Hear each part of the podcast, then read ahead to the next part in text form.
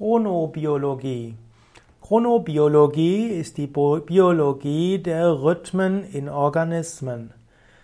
Alle Organismen haben ihre Rhythmen. Pflanzen haben ihre Rhythmen, Tiere haben ihre Rhythmen, auch der Mensch hat seinen Rhythmus.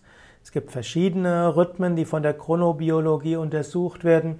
Es gibt den jahreszeitlichen Rhythmus, es gibt den täglichen Rhythmus und dann gibt es auch Rhythmen wie zum Beispiel den Menstruationszyklus der Frau und es gibt auch noch andere Rhythmen. Von besonderer Bedeutung für die Chronobiologie ist der tägliche Rhythmus. Man hat zum Beispiel festgestellt, dass der natürliche Rhythmus des Menschen, wenn es also kein Sonnenlicht gibt, eher 25 Stunden dauert oder länger. Und der Mensch braucht letztlich die Sonne als Taktgeber, um in einen gesunden Rhythmus zu kommen. Und so sagt die Chronobiologie, dass es wichtig ist, morgens früh sich gleich einem intensiven Sonnenlicht auszusetzen. Wenn du zum Beispiel Yoga-Übender bist, dann ist es gut, bei offenem Fenster dein Pranayama zu machen. Wenn du einen Balkon oder Garten hast, dann mache morgens beim Sonnenaufgang gleich Pranayama oder Meditation. Dann wachst du besser auf.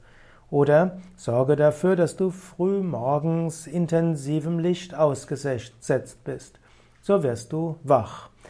Ein weiterer Aspekt der Chronobiologie ist, dass der Mensch am frühen Nachmittag irgendwann zwischen 13 und 15 Uhr eigentlich einen Mittagsschlaf braucht. Und so ist es klug, nach dem Essen eine Tiefenentspannung zu üben, dann kannst du dich nämlich in 8 bis 12 Minuten gründlich regenerieren.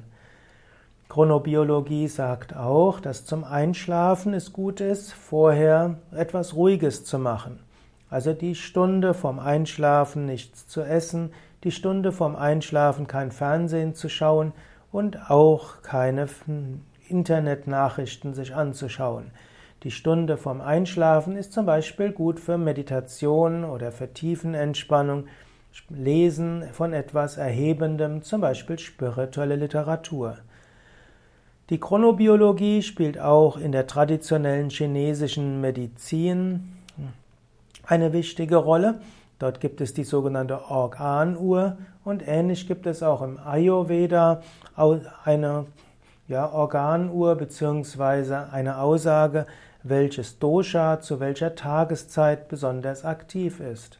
Auch der indische Kalender hat, ein, hat chronobiologische Funktion, sagt zum Beispiel, zu bestimmten Tageszeiten sind bestimmte Tätigkeiten besonders gut.